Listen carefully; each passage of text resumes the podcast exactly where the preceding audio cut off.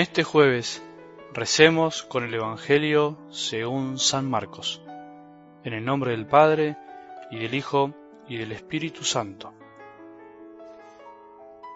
Entonces llamó a los doce y los envió de dos en dos, dándoles poder sobre los espíritus impuros, y les ordenó que no llevaran para el camino más que un bastón, ni pan, ni alforja, ni dinero, que fueran calzados con sandalias y que no tuvieran dos túnicas.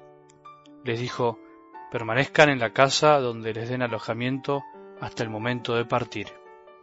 Si no los reciben en un lugar y la gente no los escucha, al salir de ahí, sacudan hasta el polvo de sus pies en testimonio contra ellos. Entonces fueron a predicar, exhortando a la conversión, expulsaron a muchos demonios y curaron a numerosos enfermos, ungiéndolos con óleo. Palabra del Señor.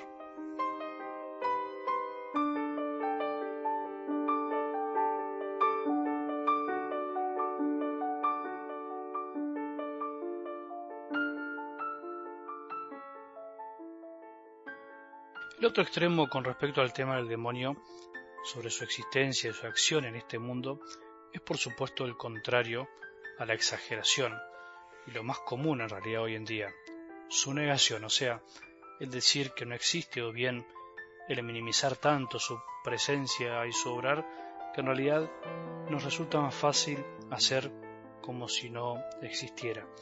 Decía alguien por ahí que el mayor triunfo del demonio en estos tiempos es justamente que la mayoría de los cristianos piensen que no existe.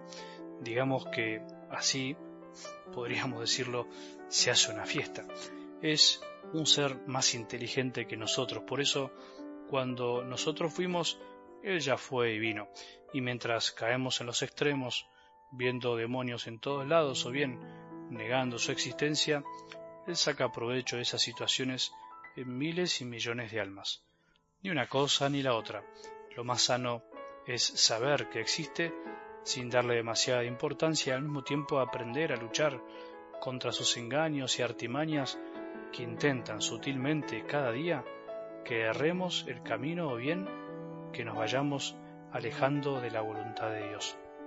Cuando se anda en los extremos, se cae fácilmente en dos clásicos errores. Por un lado, echarles la culpa al demonio de todos nuestros males, errores y pecados y a sus tentaciones y por lo tanto la solución a esos problemas, vicios y pecados inevitablemente siempre la buscaremos en recetas un poco mágicas, camufladas de espiritualidad, sin asumir nuestras propias responsabilidades y sin tomar las decisiones que nos ayuden a cambiar o a crecer más allá de las trabas que Él puede ponernos en el camino. Otro error clásico es olvidar que Él exista realmente y reducir todos los problemas de nuestra vida a lo puramente humano, a temas psicológicos, culturales o a lo que sea, cayendo en la ingenuidad e increencia de que además de este mundo que vemos con nuestros ojos, existe un mundo espiritual que no vemos, en donde también se da una lucha por servir o no servir a Dios. Y esto influye también en nosotros. Seguiremos con esto en estos días. Escuchamos en algo del Evangelio de hoy cómo Jesús envía a los doce, a esos doce que él había elegido para que estén con él para que puedan conocerlo, para que conozcan su corazón. Llega un momento de su vida en que les pide que lo ayuden. Suena extraño eso de que Jesús necesita la ayuda de los hombres para llevar el mensaje de salvación, de conversión, el mensaje del reino de Dios a todos los hombres y además, claramente como dice el texto, expulsar demonios, espíritus impuros. Dios hecho hombre Jesús necesita de los hombres para llevar su mensaje. Él sigue utilizando las mediaciones humanas para que también el mensaje llegue a todos los hombres. Por eso incluso en su vida pública pide ayuda a los discípulos, a los que nombra apóstoles y los envía de dos en dos. No envía personas solas. No podemos vivir una fe solitaria, por decirlo así, o especialmente también podríamos decir que se dirige esto a los apóstoles, o sea, también a los sucesores de los apóstoles, a los obispos, sacerdotes, diáconos, consagrados. Es una misión especial que nunca puede ser solitaria. Erramos el camino en la iglesia cuando los consagrados, todos los que son elegidos para llevar el mensaje de la palabra de Dios, piensan que pueden solos, que pueden ser francotiradores de la fe, que en la medida en que se aíslan y hacen su rancho aparte, lo que hacen es mejor. Piensan que esa es la mejor manera de evangelizar. Eso es falso. El Evangelio nos enseña que no se puede evangelizar solos, porque evangelizar es transmitir con la vida el mensaje del misterio del reino de Dios a los demás. Y el reino de Dios es misterio de relación, es relación de amor. ¿Cómo podemos vivir en relación si estamos solos?